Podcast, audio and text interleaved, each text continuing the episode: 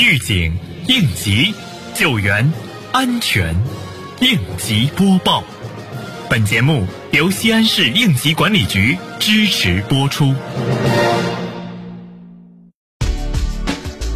近日，碑林区防灾减灾救灾工作委员会办公室联合区创建文明城市工作领导小组办公室召开创文考察点位应急避难场所建设推进会。会议传达了九月十号西安市关于召开创文考察点位应急避难场所建设推进会议精神和具体要求，通报创文模拟测评发现的问题，明确了院内环卫保洁、垃圾清运和分类、绿化修复、犬只管理、创文氛围营造、车位划线、文明引导等方面的职责分工，全力以赴做好创文迎检工作。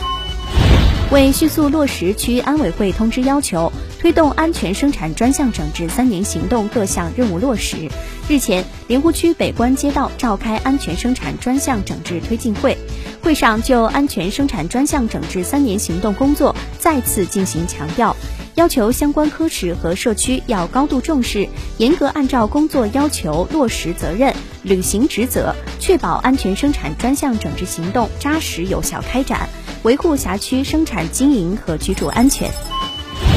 近日，蓝田县应急管理局组织企业负责人进行安全生产知识培训暨三年专项行动推进会。会上，培训老师主要从法律法规、风险意识和事故教训的警示教育等方面进行讲解。与此同时，蓝田县应急管理局危化科负责人进行危化品三年专项整治行动推进会动员，并要求各企业负责人严格落实蓝田县危险化学品安全专项整治三年行动实施方案的具体要求。